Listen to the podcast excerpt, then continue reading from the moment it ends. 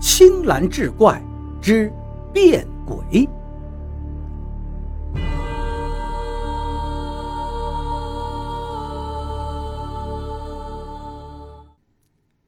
上文说到，李道长捉拿妖物，到二更天时，反令众人散去。众人见此情形，心中都很郁闷，不知道这李道长葫芦里卖的是什么药。但想，既然人家这么说了，必然有他的道理，于是便依言而回。待第二日晚上又来听经，均无半句怨言。如此周而复始，一晃十五天都过去了。到了十六日晚上，李如龙诵完经，起身站在房中凝目片刻，忽然要来一碗井水。又从袖中拿出朱砂，写了一道符咒，烧了，将纸灰倒入碗中，随即拿起碗来，走到室内的东边，含了一口符水，便向屋角喷了出去。屋角几个人猝不及防，纷纷叫嚷着四处躲避。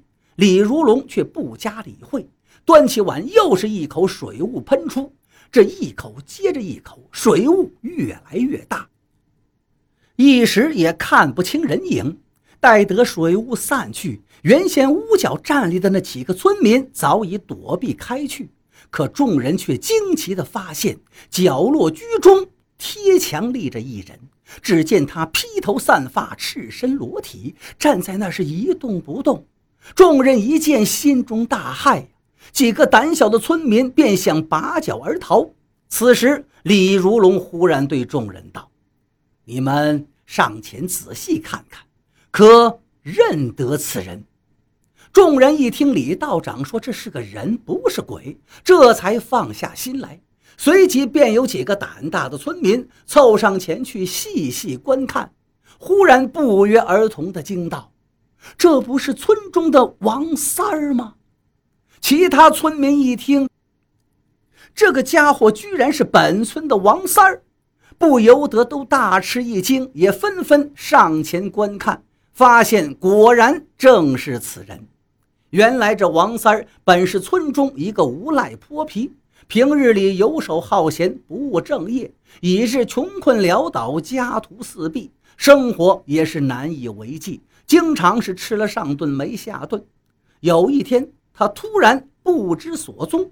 一直到了两年前，才穿金戴银、锦衣华服地回到村中。村里有人觉得奇怪，便问他这两年到底在何处谋生。他只说自己去外地做买卖了。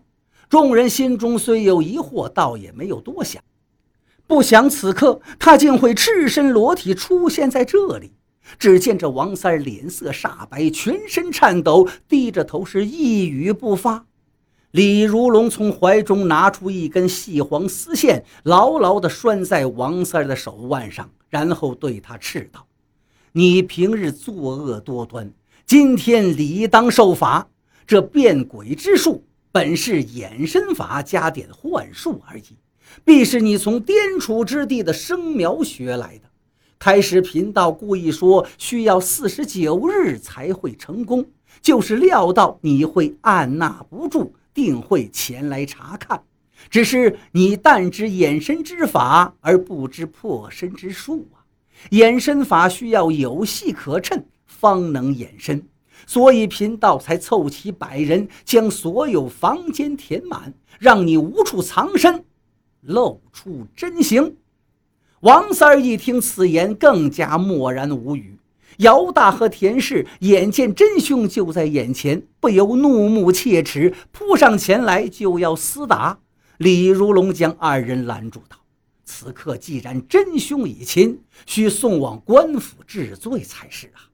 夫妇俩听得此言，方恨恨作罢。众人群情激愤，当即将这王三儿五花大绑送往官府。县令眼见公堂上来了一大群人。正在困惑，听得姚大讲罢，也不由得惊讶万分，立即在公堂之上提审王三儿。那王三儿不敢狡辩，果然是一训而服。当问及打死姚家独子之事，王三儿忽然道：“这孩子其实不曾死，此刻正在那潮州许氏家中。”县令闻言大怒，拍桌问他：“姚家夫妇，明明说那孩子已被你一掌打死，如何此时会在潮州？定是你满口胡言！来来来，先打他五十大板，看他说不说实话。”王三儿一听，吓坏了，忙叩头回道：“大人呐，千真万确，那孩子其实是被小人卖了。”姚大夫妇闻听此言，更是惊骇莫名。明明自己亲手将孩子埋葬了，而此时王三儿还说孩子不仅没死，而且还被卖到潮州了，这又该如何说起？李如龙在旁边微微笑道：“这不过是障眼法而已，只需到埋葬孩子之处，将棺木打开，即可真相大白了。”众人闻听，便随他一起来到埋葬孩子的地方。待挖出棺木，打开一瞧，大家不由得是瞠目结舌。只见棺木中并无什么孩子，只有一条野狗的尸体而已。姚家两口见状，更是面面相觑，惊疑交加。当下县令发出官文，请潮州府派公差连夜将许家的孩子送来。好在两地相离并不算远，差役快马加鞭，一日时间即已送到。待将孩子抱到官府大堂之上，姚大与田氏迫不及待上前查看，果然正是自己的独生爱子。眼见儿子死而复生，夫妇俩不由得悲喜交加，痛哭流涕。李如龙对县令道：“地方出此大患。”若不严加惩治，将来蔓延下去，恐将流毒无穷啊！